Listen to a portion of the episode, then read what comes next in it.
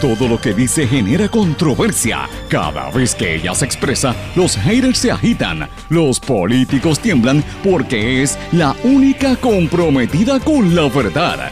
Periodista, bloguera, relacionista licenciada, analista de la noticia, escritora y le dicen la provocadora en las redes sociales. Y ahora comienza en blanco y negro con Sandra Rodríguez Coto.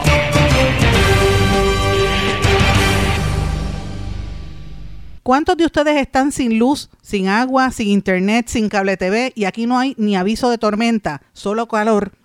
Vamos a hablar de eso hoy. Bienvenidos a su programa en blanco y negro con Sandra para hoy martes 6 de junio de 2023. Les saluda Sandra Rodríguez Coto. Miles de personas en todo Puerto Rico están sin electricidad o han estado sin electricidad y por ende esto afecta el bombeo de agua en muchas regiones, se va la internet, se va el cable TV, todo se paraliza. La reacción en cadena que provoca el problema de Luma demuestra la crisis en los servicios básicos sin haber ni siquiera un aviso de tormenta ni lluvia. Esto debe preocupar a la población. Negociado de energía aún no tiene un plan de emergencias de Luma debidamente actualizado y aprobado para esta temporada de huracanes. Lo denuncia la coalición Queremos Sol que advierte que la entidad reguladora incumple con su deber de asegurar que el sistema eléctrico esté preparado para enfrentar una emergencia. Departamento de Recursos Naturales demanda a 20 compañías por producción de sustancias tóxicas. Ex jefe del FBI, Carlos Cases, estará encargado ahora de la seguridad en Genera PR. Tribunal en la República Dominicana establece condena suspendida de 3 a 7 años a miembros de la peligrosa red de narcotráfico y terrorismo de eh, César el Abusador, el narcotraficante que está preso aquí en Puerto Rico. La magistrada dominicana tomó la decisión de acoger el acuerdo presentado por la Procuraduría de corrupción y esto incluye el área de terrorismo. El Papa Francisco afirma que es urgente e inaplazable cambiar el modelo de producción y consumo. Y tengo que darle las gracias y felicitar nuevamente a Raymond Arrieta, que completó su caminata número 15 a favor del Hospital Oncológico. Anoche, preliminarmente, las cifras de los recaudados superaba el millón trescientos mil dólares en su caminata David, así es que esto hay que felicitarlo y celebrarlo tanto por él y por el equipo de producción de Telemundo y más que nada por el logro que se ha hecho durante tantos años a favor de los pacientes de cáncer. Vamos a hablar de estas y otras noticias en la edición de hoy de En Blanco y Negro con Sandra. Este es un programa independiente, sindicalizado, que se transmite a través de todo Puerto Rico en una serie de emisoras que son las más fuertes en sus respectivas regiones por sus plataformas digitales, aplicaciones para dispositivos móviles y redes sociales. Y estas emisoras son cadena WIAC compuesta por WYAC 930 AM Cabo Rojo Mayagüez, WISA WISA 1390 desde Isabela, WIAC 740 desde la zona metropolitana. También nos sintonizan por WLRP 1460 AM Radio Raíces, la voz del pepino en San Sebastián, por X61 que es el 610 AM y el 94.3 FM Patillas, Guayama y todo el sureste del país, y por WPAB 550 AM Ponce y ECO 93.1 FM. Vamos de lleno con los temas para el día de hoy. En blanco y negro con Sandra Rodríguez Coto. Muy buenas tardes y bienvenidos a esta edición de En Blanco y Negro con Sandra. Espero que estén todos muy bien. Gracias por su sintonía, mis amigos. Hoy es martes 6 de junio y hoy tenemos varios temas que quiero traer a discusión y, mencionarles algunas historias y temas importantes que están ocurriendo en Puerto Rico que debemos estar observándolo. ¿Cuántos de ustedes están pasando calor ahora mismo? ¿Cuántos de ustedes sienten que se están sofocando, que no pueden ni respirar, que le bajan las gotas de sudor por el, por el, por el centro de la espalda, por la frente, que no importa el maquillaje que tú te pongas, se te va a arruinar por el calor, eh, la ropa se te pega, o sea, es horrible lo que se está viviendo en Puerto Rico en esta ola de calor tan fuerte que estamos experimentando por los pasadas, ya van a ser casi dos semanas y esto va a seguir, eh, es lo que vaticinan el Servicio Nacional de Meteorología, así que mire, usted se tiene que hidratar, tiene que prepararse, porque lo que está pasando no es nada fácil. Si usted siente, mire, ya las autoridades lo han dicho, pero usted tiene que tener conciencia de esto, según las reglas del Centro para el Control y, Prevención de las Enfermedades, el CDC hay varias formas en que usted nota cuando esto se está saliendo de control. Usted puede recibir eh, de momento un golpe de calor y eso es muy fuerte. Hay gente que empieza a agotarse. Si usted siente agotamiento por el calor, eso significa que usted le dé como un mareo, usted siente una sed constante, empieza a sudar por la espalda, lo que estoy describiendo. Usted siente náuseas, que a algunas personas le da náuseas o le da debilidad. Pues mire, usted sabe lo que tiene que hacer rápido. Salga del sol, no se ponga a trabajar afuera, entre, busque sombra muévase un área más fresca de su casa eh, y así usted pues tiene que aliviarse. Eh, busque ayuda médica si usted ve que los síntomas no mejoran.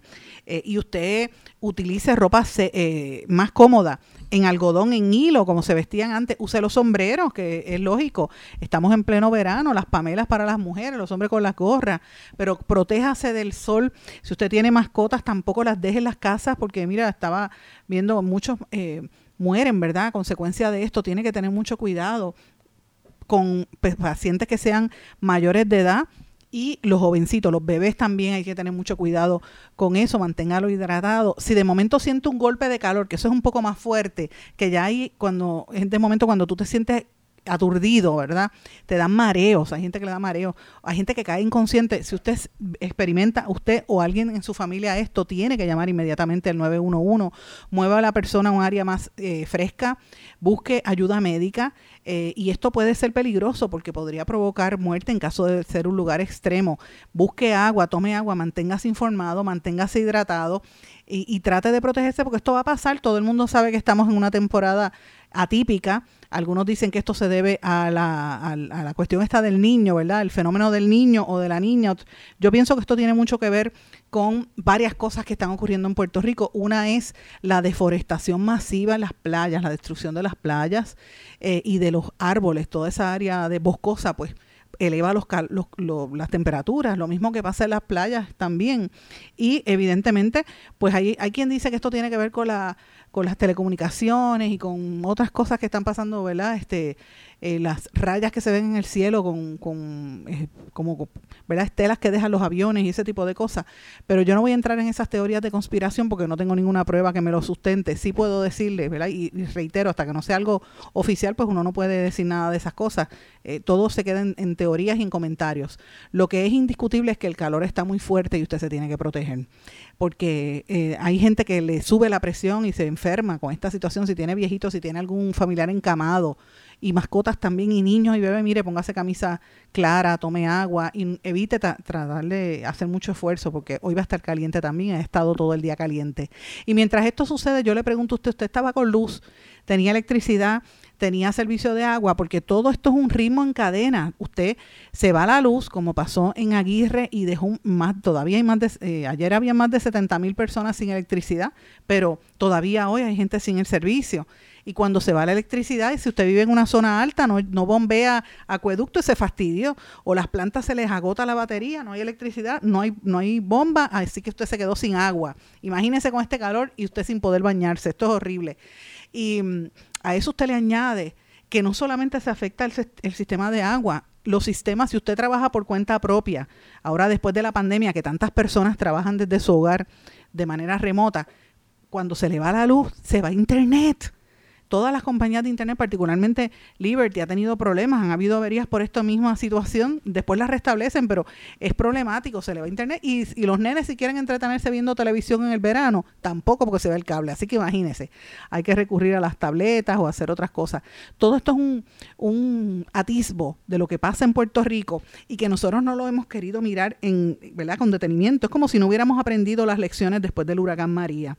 Y rápido usted va a ver que sale gente y dice, póngale las placas de techo, ponga las placas solares. Mire, no todo el mundo le gusta o tiene el dinero o puede hacerlo. O sea, eso no es tan fácil y todavía hay unas cuestiones con las garantías de estas placas que hay, ¿verdad? Que va a pasar al respecto. Yo sé que esa es la única opción para muchas personas, pero la verdad es que no todo el mundo tiene la capacidad de, adquirir eso eh, y estamos en una situación muy fuerte. Y yo lo traigo esta colación porque la organización Queremos Sol, que es una coalición de entidades comunitarias, ha emitido una declaración eh, criticando en esta ocasión no es necesariamente a Luma, sino al negociado de energía, porque todavía a esta fecha no tienen un plan de emergencia de Luma que esté debidamente actualizado y que sea aprobado para esta temporada de huracanes y que se supone que desde que empiecen a hacerse las proyecciones, ¿verdad? Y cómo se compara y que energía, el negociado de energía no cuente aún con estos, estos planes de emergencia aprobados, pues, y esto es el plan, imagínense, es el sistema de transmisión y de distribución eléctrica, pues esto nos, nos señala a una preocupación muy grande en caso de que Dios no lo quiera venga una tormenta por ahí, porque nos vamos a fastidiar. Hay que recordar que el reporte oficial de muertes asociadas por el huracán Fiona, que fue lo que pasó recientemente, del 24 de enero, 44 personas perdieron la vida en 26 municipios, la mayoría por la exacerbación aguda de enfermedades crónicas, caídas y quemaduras. Todas estas fatalidades ocurrieron en el contexto del apagón general que se extendió por varias semanas en algunos sectores. Esto lo dijo Mirna Conti, miembro de Queremos Sol. No podemos permitir que ocurran más tragedias por la falta de fiscalización a las empresas privatizadoras. Esto, esto que está diciendo ella es serio. Si usted tiene un familiar encamado, que se va la luz o, que depende de una máquina, esto es una tragedia. Entonces, eh, es como si el gobierno no le importara porque no responden. La obsesión con privatizarlo todo, pues mira, qué fastidia. Y Luma, usted se puede morir y Luma no le contesta. Luma no dice nada, así que esto es una situación extremadamente fuerte. Escuche lo que dicen los alcaldes. Los alcaldes están frustrados, sobre todo los alcaldes. Yo escuchaba a José Santiago y otros alcaldes del centro de la isla que no, no tienen manera de contestarle al pueblo cuando le pregunta qué está pasando. Antes por lo menos tú podías llamar al supervisor de energía eléctrica, pero ahora ni eso. Así es que la situación está bien fuerte eh, y es parte de lo que quería traer a colación. Eh, Queremos Sol es una coalición que incluye organizaciones comunitarias, ambientalistas, sindicatos, y lo que quieren es cambiar el modelo energético en Puerto Rico hacia la energía renovable. Y ellos dicen que los fondos federales que van a llegar deberían invertirse en sistemas de energía solar, que es lo que resuelve todo rápido, como está pasando en adjuntas, pero que no le cueste tanto al pueblo, porque el pueblo no tiene la capacidad para pagar eso. Así que esto es una situación muy dura y yo creo que aquí hay que exigirle una rendición de cuentas más amplia al mismo gobernador eh, en este proceso, porque de verdad que uno no, no logra comprender cómo son tan pasivos con Luma. Como si le prestaran más atención a estas cosas, a lo mejor se, enderezaba, pero usted no oye al liderato del PNP fiscalizando. ¿Usted escucha a algún legislador fiscalizando a Luma? Fiscalizando esa, esa transacción. No, todo el mundo sabe allá, ¿no? Y, y ellos le responden al pueblo. Aquí, con excepción de uno o dos legisladores, este, olvídate de eso, nadie se atreve a hablar del tema, porque claro, los populares y los PNP fueron los mismos que quebraron a la Autoridad de Energía Eléctrica y que la llevaron a esta privatización, pues es parte del problema que hay. Así que prepárese porque esto va a estar difícil y con el calor más todavía. Y yo estaba, de hecho, eh, hay varias cosas que quiero mencionar de esto, una de las, una se las dije los titulares, eh, los cambios que ha habido en, Genera PR, la, compañía ¿verdad? adscrita a la generación de energía eléctrica, que fue la contratada por el gobierno para esto, a partir del primero de julio va a estar dirigiendo esa de, la, parte de seguridad el amigo Carlos Cáceres del FBI, que lo conozco hace bastante tiempo, ex jefe del FBI en Puerto Rico, va a estar a cargo de, el, eh, de el área de seguridad de Genera PR. Esto se dio a conocer ayer. Eh, ha ocupado varios puestos de liderato en Puerto Rico, como negociado federal de, aparte del, FBI, fue subdirector de la División de Operaciones Internacionales del Negociado y gerente de División de Investigaciones Criminales en la Embajada de los Estados Unidos en México. Fue vicepresidente de Seguridad Corporativa en Scotiabank en Canadá, así que él tiene una trayectoria amplia y vasta lo conocemos hace mucho tiempo, ¿verdad? del trabajo periodístico y me parece pues que es parte de los que de todos estos ejecutivos que ya están formando parte de esta nueva empresa eh, liderada por Iván Baez, que el pobre Iván bendito, conozco Iván desde que estaba en Puerto Rico en Cement y después se fue a Walmart.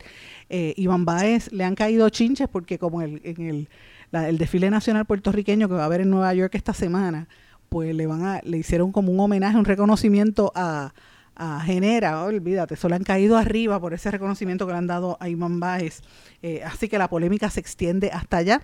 Esta semana va a estar bien caliente la ciudad de Nueva York con todos los eventos y las actividades de la semana puertorriqueña que culminan precisamente con la marcha. Allí va a haber protestas también, así que hay que estar atentos a lo que suceda.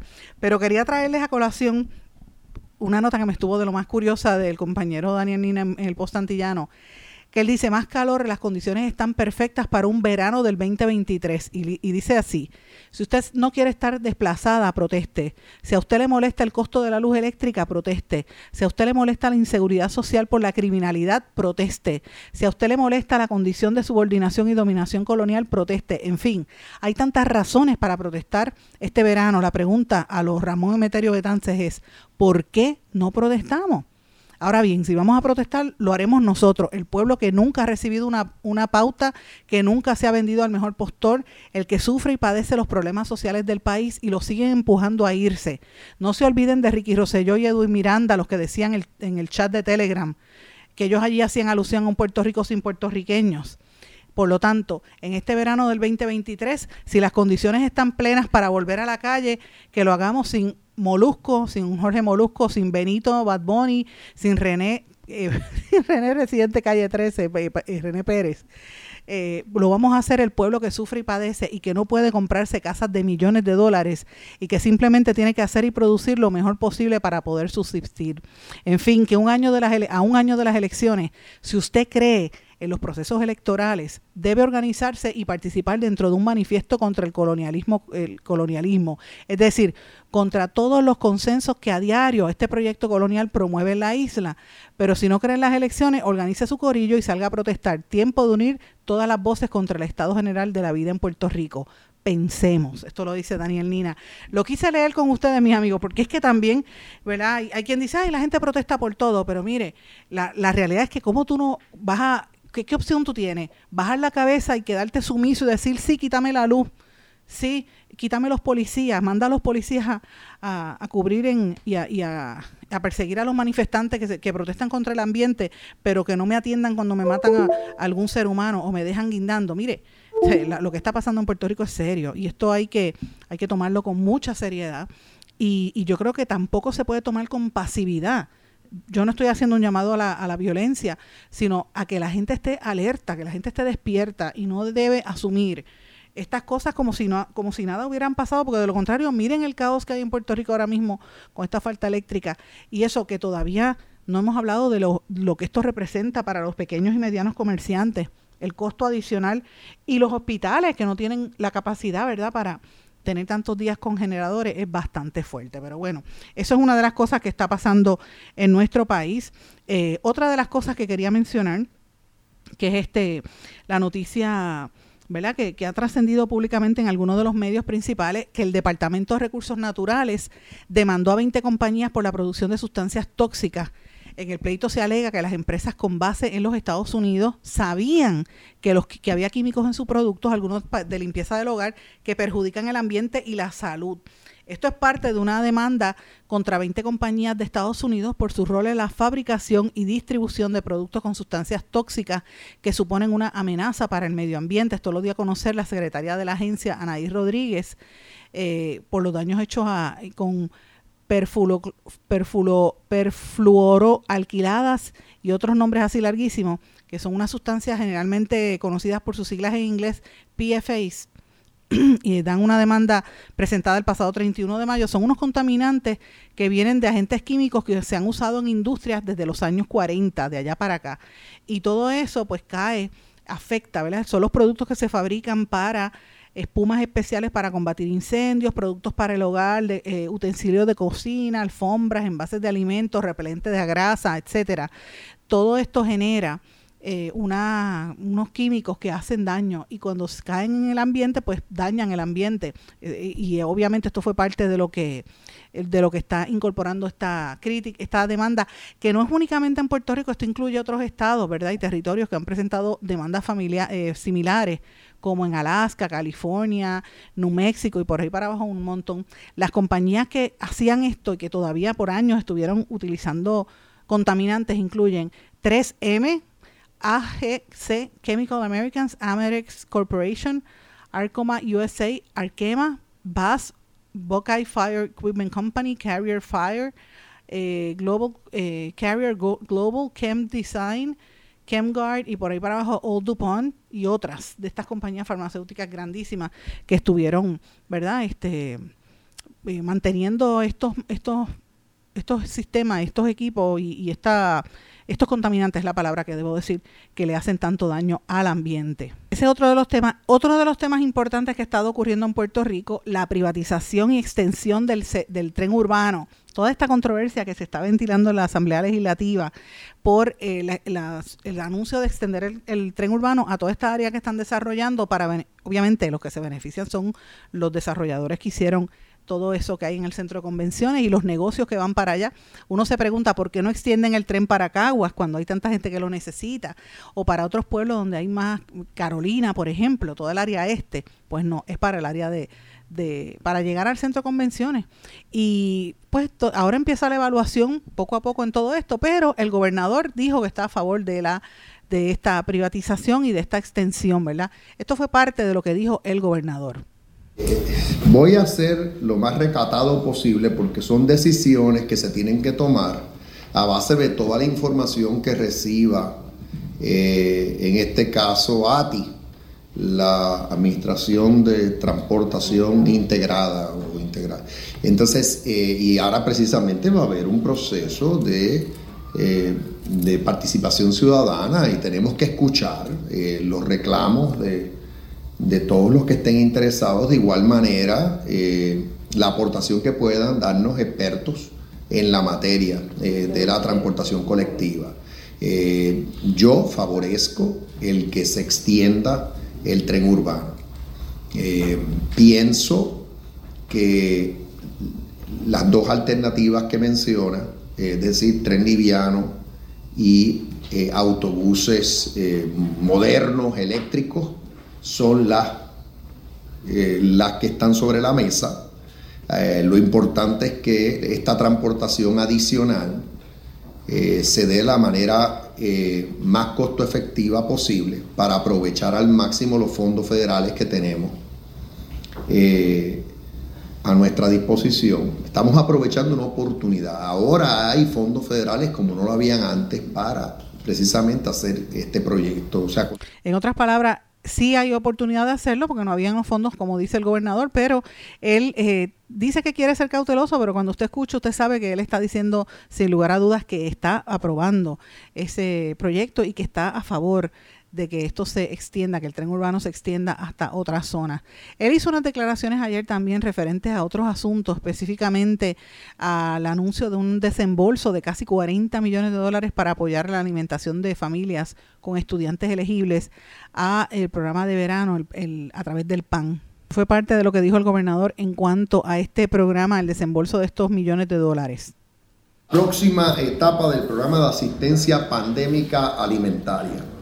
El programa Pandemic EBT es una iniciativa federal que ha tenido un impacto significativo en el acceso a buena alimentación para los estudiantes de Puerto Rico y ha sido de gran ayuda para nuestras familias que han enfrentado dificultades durante los pasados tres años. Por tercer año consecutivo, las familias con menores dependientes que asisten a la escuela y están registrados en el programa de comedores escolares recibirán asistencia para la compra de alimentos en este verano. Este año hemos destinado 40 millones de dólares bajo para el programa de verano del Pandemic EBT del 2023.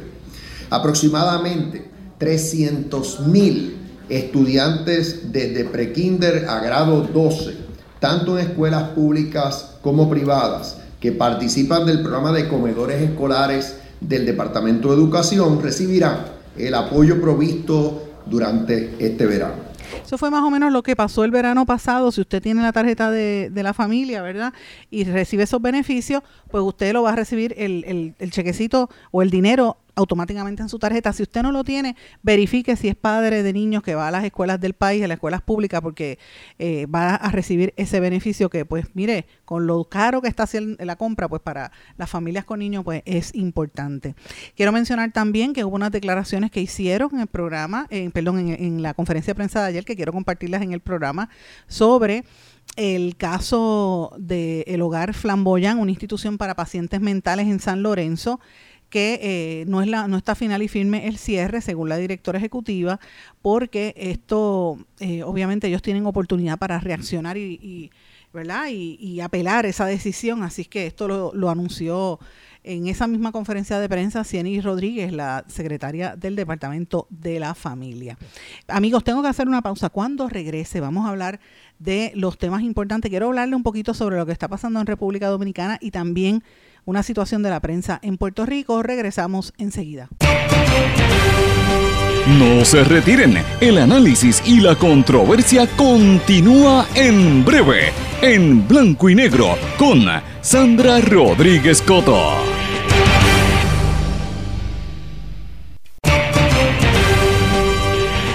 Y ya regresamos con el programa de la verdad, en blanco y negro, con Sandra Rodríguez Coto. Regresamos en blanco y negro con Sandra. Bueno, quiero dedicarle unos minutos de este segmento a la prensa en Puerto Rico y al ejercicio del periodismo. Quiero adelantar que el compañero José Luis Lebrón está solicitando acceso de las cámaras a las vistas que hay para el caso de Sol y Playa. Vamos a estar pendientes a ver cuál es la determinación final en cuanto a esto, porque eh, eso es importante para que la gente sepa lo, de lo que de verdad está ocurriendo en cuanto a esto. Pero bueno, los que me siguen en las redes sociales saben que en el día de ayer yo compartí una reflexión sobre el periodismo que estoy pensando redactarla un poquito mejor y ponerla en, un artículo, ¿verdad? Porque después que lo subí a mi Facebook me di cuenta que, que tengo ahí unas cuantas cuartillas, da como para un artículo interesante. Y hablo de quien fue una de mis grandes mentoras en el periodismo. Yo tuve la, la, fortuna de tener grandes periodistas que me ayudaron a desarrollarme como soy en este trabajo periodístico y sobre todo cuando estaba empezando. Porque yo estaba en una época, en los 90 y años 2000, donde había todavía en las salas de redacción periodistas veteranos que guiaban a los más jóvenes. Y en ese ambiente era un, ambiente de colaboración y camaradería mucho más amplio, mucho más extenso, con mayor respeto que lo que existe hoy en día, que, ¿verdad? hay otros intereses. Pero era, era otra cosa, era ambiente bien distinto. Y yo tuve mucha gente que a mí me apoyó y que me guiaba y yo e, emulaba o trataba de aprender de ellos, como María Judith Luciano, con quien trabajé muchas veces y, y juntas estuvimos en la unidad de investigación cuando lo abrimos en el Nuevo Día, eh, con la compañera Miriamil Rodríguez, que también tenía una experiencia vasta en Estados Unidos y en Puerto Rico también, y así sucesivamente, ¿verdad? Eh, pero eh, particularmente siempre hablo de dos periodistas que eran los que yo recurría cuando tenía alguna duda. Uno era Manny Suárez, para los que no sepan quién es Manny Suárez, Manny fue una de las personas que investigó junto a Tomás Estela los sucesos del Cerro Maravilla. Eh, y fue sin lugar a dudas un periodista extraordinario. Y la otra persona era una amiga también bien querida, que fue mi mentora, Eni Rute Gómez. Eni Rute eh, era una periodista del San Juan Star. En esa época que el San Juan Star, la generación de mis papás, por ejemplo, que era una época que San Juan Star estaba, tenía periodistas, de hecho ellos ganaron el premio Pulitzer y tenían unos periodistas allí de primer orden. Eh, pues Enid era una de ellas y fue una gran periodista que para mí fue una de las mejores. Ella una mujer negra eh, que sufrió muchísimo el discrimen racial y de género y el menosprecio también de algunos sectores políticos por ella ser una mujer visiblemente negra tan fuerte, ¿verdad? Como era el, color de piel de ella. Y, mm, eh, ¿verdad? En Puerto Rico ella tuvo que enfrentar todo esto, sin embargo, ella logró hacer unos reportajes súper interesantes a nivel cultural y a nivel político. Ella entrevistó, por ejemplo, eh, fue a, China a hacer entrevistas, fue a África del Sur y fue la primera periodista de este hemisferio en entrevistar al que entonces en aquel momento era luchador por los, derechos de, los, ¿verdad? en contra del apartheid en Sudáfrica, me refiero al ministro Desmond Tutu, que se hicieron grandes amigos y que después, el, o sea, a través de los años tuvieron, mantuvieron relación y así con muchísimas otras personas, porque antes los periodistas buscaban una educación general, ¿verdad? No era técnica, no era escribir el qué, cómo, cuándo, dónde y por qué, o vamos a hacer periodismo de datos y vamos a bregar con la computadora. No, para tú ser periodista tú tenías que tener cultura, tenías que tener erudición, tenías que tener preparación, mantenerte aprendiendo constantemente, leyendo, conocer de historia, conocer de economía y, rodearte de gente. Y Enid era, era así, ella fue mi, mi maestra, por, por, decirlo así. Y cuando yo presidía el Overseas Press Club fue una de, mi, de los miembros de mi equipo, ¿verdad? Asesor en, mi, en mis años de presidencia, que ya van a ser 23 años, yo presidí el Overseas Press Club en el año 99 y en el año 2000. Pero los que leyeron lo que yo escribí, dije y lo reitero, Nit fue una amiga muy entrañable para mí, y estuve viendo un artículo que publica Caridad Sorondo, la, la, la queridísima amiga y productora de televisión, que para que sepan, ella fue una de las que produjo, por ejemplo, Cultura Viva y otros programas que daban en Internet, ¿verdad? Este, y en la punta de la lengua y otros que tenían en, WIPR. Pues e, este, Caridad publica estos escritos unos párrafos que publicó Enid en un momento que ella redactó un artículo para el Instituto de Cultura Puertorriqueña sobre su primer encuentro con Nelita Vientos Gastón. Y Enid escribió lo siguiente, yo quiero leerlo con detenimiento para hablar en esta discusión de este tema. Enid escribió lo siguiente, muchas veces la situación en Puerto Rico parece simular el movimiento de las arenas agitadas por el viento. La manipulación de las palabras, del significado del decir es constante. Nuestra obligación como periodistas y patriotas, lo primero no aniquila lo segundo, es siempre anhelar y anotar, en cuanto sea posible, la verdad. Y la verdad periodística es la evidencia que surge a raíz de la fricción entre la investigación objetiva y la imaginación. En otras palabras, es saber disciplinar la creatividad como si fuera un caballo salvaje, mantener la vocación bajo control, de ejercer el valor, la conciencia y la ética que requiere la profesión seria del periodismo o cualquier otra profesión que pretende informar al ser humano para su bien, a fin de que pueda llegar a su propio juicio o en menor escala a su propia opinión. El periodismo serio no depende solamente de un grado o un título. Quien escoja al periodismo como carrera tiene que tener un propósito más allá de su interés personal. El periodista tiene que elevarse a los valores universales y desde esa plataforma observar y describir su circunstancia. Para activar y practicar su vocación, el periodista necesita un escenario con protagonistas disímiles, donde todos estén dispuestos a revelarse. Este escenario puede ser un continente o una isla. Puerto Rico, en su casa de cinco pisos, resultó ser un escenario apto para cubrir la cultura y aprender de ella, un micromundo en donde los valores universales se podrían perfilar en una sola persona, Nilita. Es cuando ella empieza a hablar sobre Nilita Vientos Gastón, ¿verdad? Y cuando usted escucha eso, usted dice, wow, como escribía esa periodista, ¿verdad?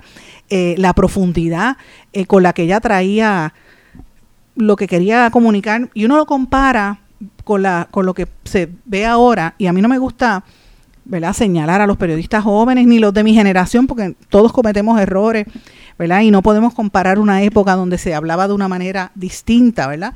pero eh, siempre yo abogo porque el trabajo del periodista ayude a mejorar nuestra sociedad y parte de ese proceso de ayudar es fomentar que la gente lea, que la gente se eduque, que la gente sepa expresarse, que la gente entienda los procesos. Y esa es parte de la responsabilidad también del periodismo. Y yo lo traigo a colación porque estamos viviendo unos momentos muy duros en el mundo entero, con el tema de la desinformación, con los fake news, con toda la, ¿verdad? La, politiquería y con lo que sucede en Puerto Rico, que es bien puntual, que es cómo se ha cooptado el poder por sectores políticos y económicos, particularmente de un sector ideológico eh, dentro de la estadidad, porque no, puedo decir ni que son PNP, son unos sectores económicos que se hacen llamar estadistas. Y mire lo que les estoy diciendo, se hacen llamar estadistas porque no necesariamente siguen los, los, dictámenes de lo que es la, democracia que, que promueve los Estados Unidos de Norteamérica, actúan como si fueran dictadores eh, o, como si fueran cárteles también, tengo que decirlo de esa manera, persiguiendo, atacando, eh, menospreciando, eh, robándole al país y utilizan desde los medios de comunicación cabilderos, políticos y gente de esos cárteles que ellos son también de la comunicación para tumbar cabeza y la desinformación que existe en Puerto Rico viene mucho por ese sector. Por eso es que yo abogo y, y me he tomado este tiempo en el día de hoy para que usted que me esté escuchando analice y usted llegue a su propia conclusión. Yo no estoy diciendo que uno sea bueno u otro malo, es que usted tiene que entender quién es el que está detrás moviendo los hilos, qué cosas no se dicen, en qué cosas sí se dicen en los medios, qué cosas se ocultan, qué cosas no se preguntan, por qué hay tantos periodistas vendiendo su credibilidad haciendo anuncios comerciales, una cosa que, que es, es una cosa increíble. Eh, pues, eh, o periodistas que se creen que, que, son activistas y que, bueno, yo soy comunidad LGBTQ y solamente voy a hablar del LGBTQ. Mire, eh, o soy feminista y solamente voy a hablar desde ese punto de vista. O eres activista o eres periodista. Eso, eso hay que tenerlo claro. El periodista tiene que informar y relatar los hechos que acontecen, pero tiene que educarse para hacerlo de una manera eh, bien hecha. Yo creo que hay muchos periodistas jóvenes que para mí es una esperanza grande verlo, el trabajo que están realizando y me parece que es importante que lo apoyemos, que no tenemos, ¿verdad? Quizás la, el bagaje de estos periodistas eh, anteriores, pero es importante recordar ese tipo de cosas y por eso quise traerlo a, colación en momentos donde aquí eh, se debaten muchas cosas.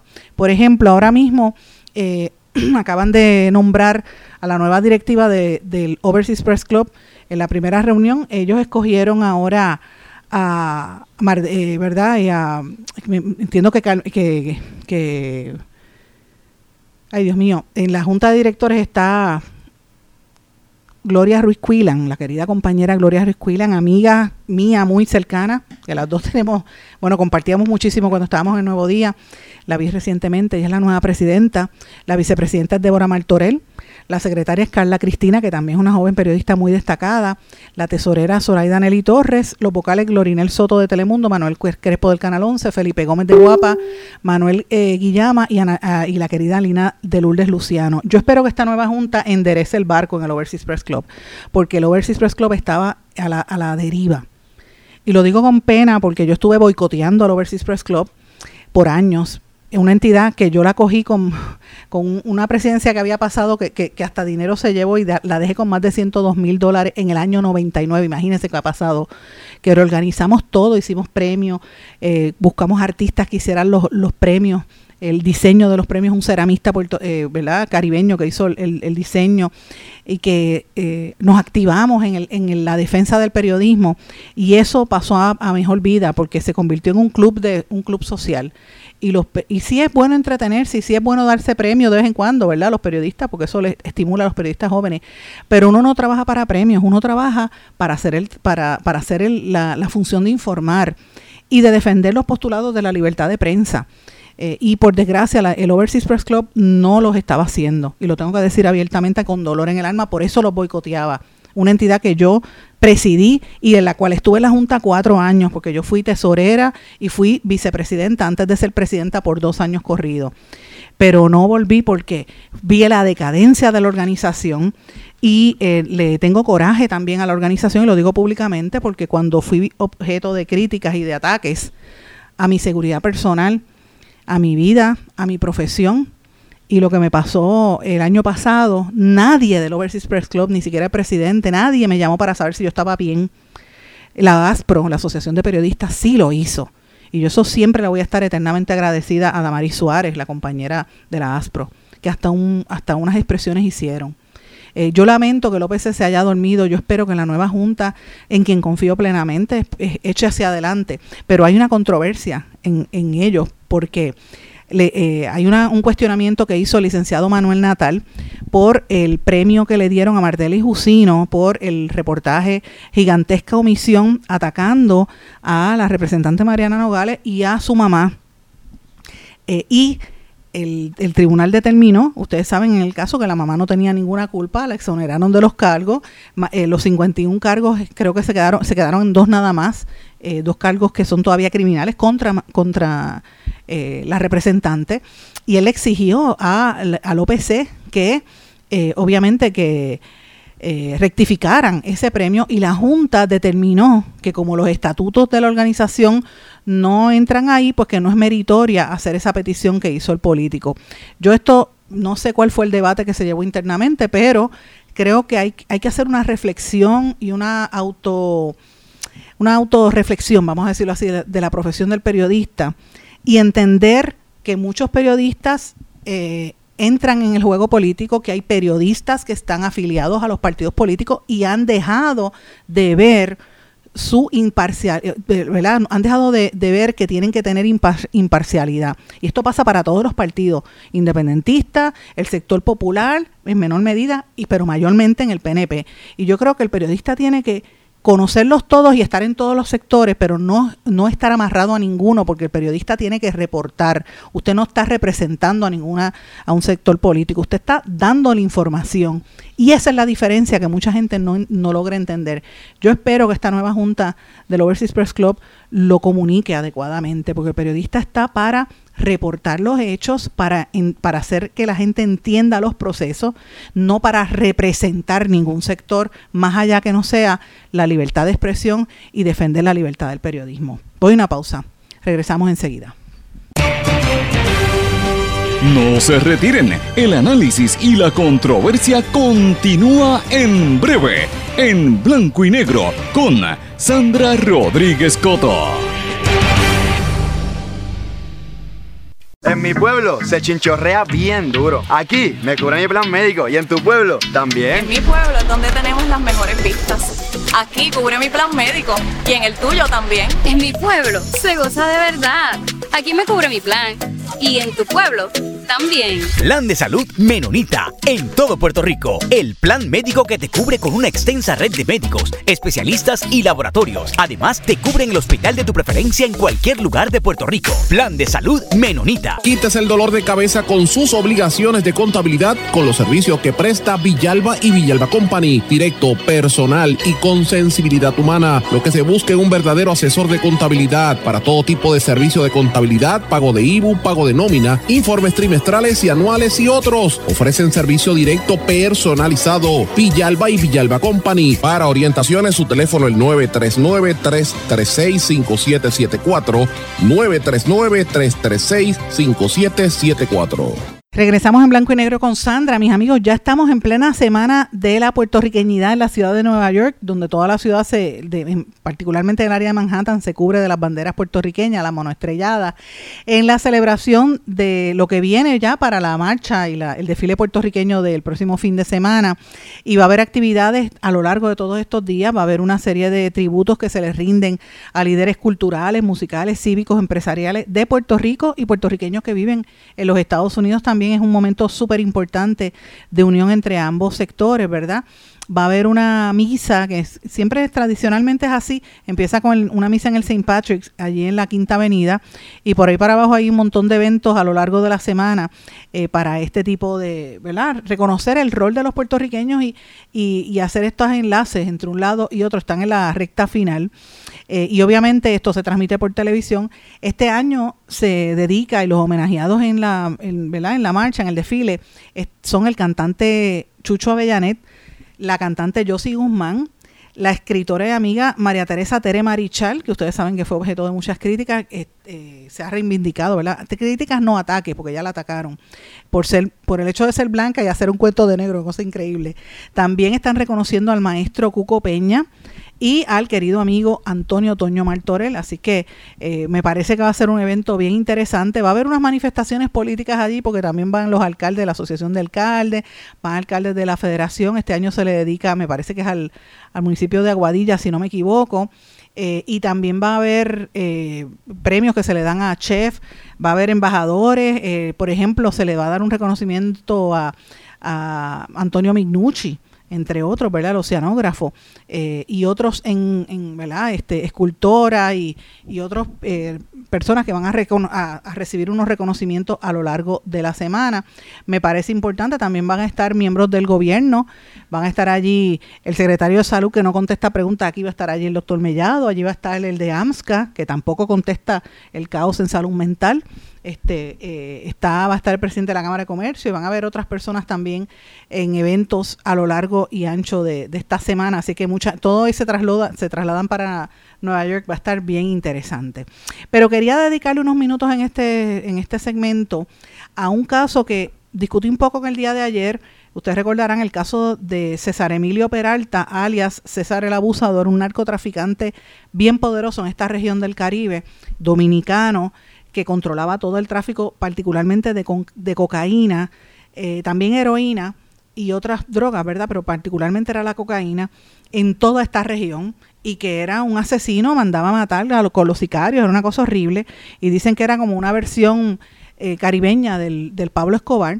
A él, lo él se fue huyendo de la República Dominicana y lo extraditaron hacia Puerto Rico y está en la cárcel de Guaynabo hace ya casi un año, poco más de un año. Y eh, recuerden que yo les mencionaba que él eh, operaba todo Venezuela, Colombia, todo el área del Caribe, utilizaba República Dominicana y Puerto Rico para traficar la droga hacia Estados Unidos y hacia Europa. Y era sanguinario. Muchas de las transacciones que él hacía se hacían en sus clubes nocturnos de Santo Domingo.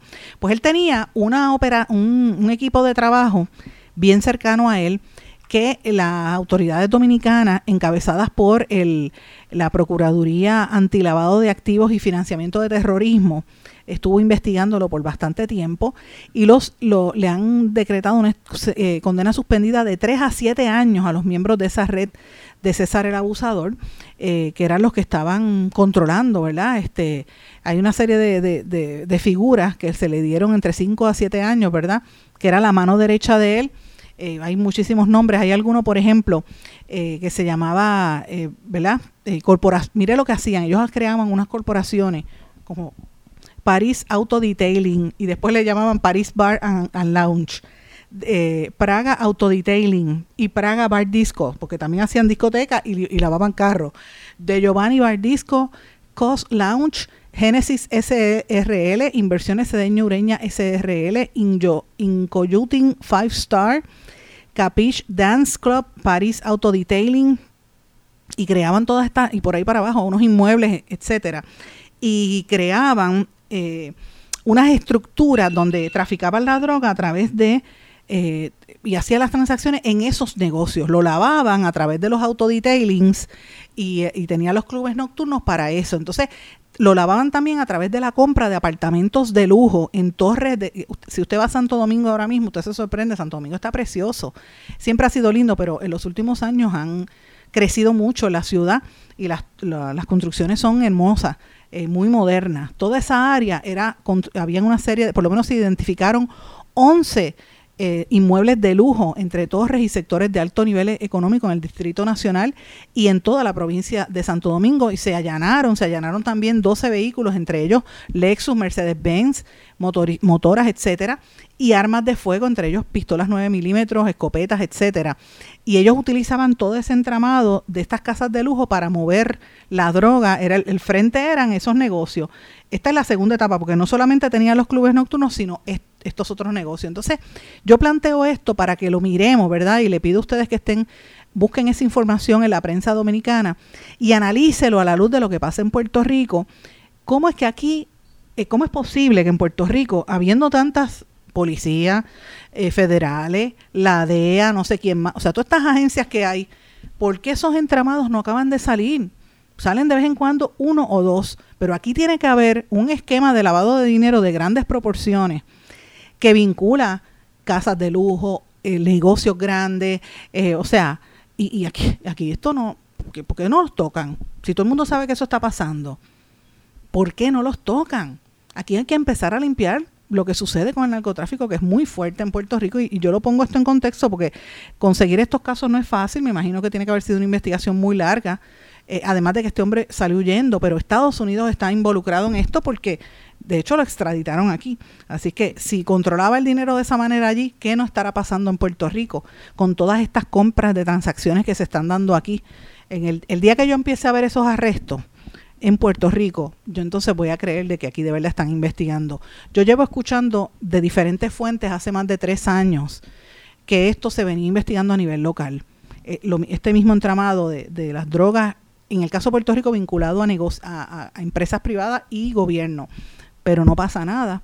Este, hace como tres años tuve una fotografía en mis manos que la quería poner en mis redes sociales de cuando vinieron ¿verdad? unos agentes federales a Puerto Rico pero no quise, no la puse nunca porque iba a revelar quiénes fueron las personas que me enviaron la foto, así que no, por, por seguridad no lo hice, pero yo decía, pero ¿y qué pasa con toda esta gente que no acaban de actuar? Esas son las preguntas que nos tenemos que hacer. ¿Por qué en Puerto Rico esto se permite? Bueno, cambiando el tema, mis amigos, el Papa Francisco hizo unas declaraciones que, que, me parecieron también importantes, que las comparto con ustedes. El Papa afirmó que es urgente e inaplazable cambiar el modelo de producción y de consumo en el planeta. Eh, dice que es urgente si se quiere dar un, un futuro al planeta. Esto lo dijo cuando recibió a los que estaban promoviendo el Día Mundial del Medio Ambiente. El Papa abogó por un cambio de rumbo, un decisivo cambio del modelo actual de consumo y producción, demasiado a menudo impregnado de la cultura de la indiferencia y del despilfarro, el despilfarro del medio ambiente y de las personas. Y aseguró que, eh, como indican muchos en el mundo científico, cambiar este modelo es urgente e inaplazable eh, y que es un reto para todas las, para proteger el, el ¿verdad? El, el, planeta. Dice que después de la Segunda Guerra Mundial, hoy es necesario que toda la, la que toda la, la, vida internacional le dé prioridad a la puesta en marcha de las acciones colegiadas, solidarias y orientadas hacia el futuro. Le está haciendo un llamado a que la gente pues empiece a, a, detenerse, ¿verdad? Y a, y a cuidar el ambiente, que es lo más importante de todo. Termino, mis amigos, que con un tema relacionado a los medios también, de mm, el fake news, las noticias falsas, ¿verdad? Eh, particularmente en la red social de Twitter. Twitter es el, el, zafacón donde entra toda la porquería de, de, los trolls y toda esta gente mala, pero es importante porque hay titulares que uno se entera de algunas cosas importantes para uno más o menos observar y después se retira, como hago yo. Yo miro un ratito y me voy, porque si me pongo a leer en detenimiento y veo tanto tanto ácido y tanto odio que se circula en esa red social que uno, uno se enferma. Así que yo prefiero no, no mirarla mucho. Pero estoy atenta por si acaso hay alguna noticia importante. ¿Cómo usted evita propagar, propagar esas noticias falsas a través de, de, de Twitter? Pues mire, bien fácil. La, la propagación de noticias falsas o fake news en Twitter es un problema importante en esta era de la información y hay varias recomendaciones. No solamente en Twitter, sino en Facebook, en cualquier red social que usted esté o usted como individuo también usted para identificar que es una noticia falsa, verifique la fuente. Asegúrese que la información proviene de una fuente confiable antes de retuitearla o de compartirla. Verifica la identidad del autor, verifica la evidencia de su credibilidad. Eh, número dos, lee la historia completa. Lee la historia antes de compartirla y verifica que lo que te estén diciendo es verdad. Que no te digan que, que por ahí, este, que hay las noticias falsas que hay por ahí, las teorías de conspiración y noticias locas, ¿verdad? Eh, número tres, confirma la fecha. Verifica la fecha de la publicación de la información. Muchas veces las noticias antiguas pueden ser presentadas como nuevas. Eh, busca la opinión de expertos. Busca opiniones y comentarios de expertos en el tema antes de usted compartir la información. Usa herramientas de verificación. Hay herramientas como factchecking.org o snopes.com que confirma si la información es veraz. Sé crítico con la información que recibe en Twitter o en cualquier red social. Si algo suena que es demasiado bueno o demasiado malo para ser verdad, posiblemente sea falso. Reporta las noticias falsas. Si encuentras noticias falsas en cualquier plataforma, Twitter, Facebook, lo que sea, denúncialas a través de la función de reporte de la plataforma. Siguiendo estas recomendaciones, usted puede contribuir a que se evite la propagación de noticias falsas en toda la red social y ayude a que la información que se comparta sea precisa y confiable. Mis amigos, con esto me despido. No sin antes desearles a todos que pasen muy buenas tardes y nos volvemos a encontrar aquí en otra edición mañana de En Blanco y Negro con Sandra. Será hasta entonces. ¿Se quedó con ganas de más? Busque a Sandra Rodríguez Coto en las redes sociales o acceda a en blanco y negro.blogspot.com porque a la hora de decir la verdad solo hay una persona en la cual se puede confiar. Sandra Rodríguez Coto en blanco y negro.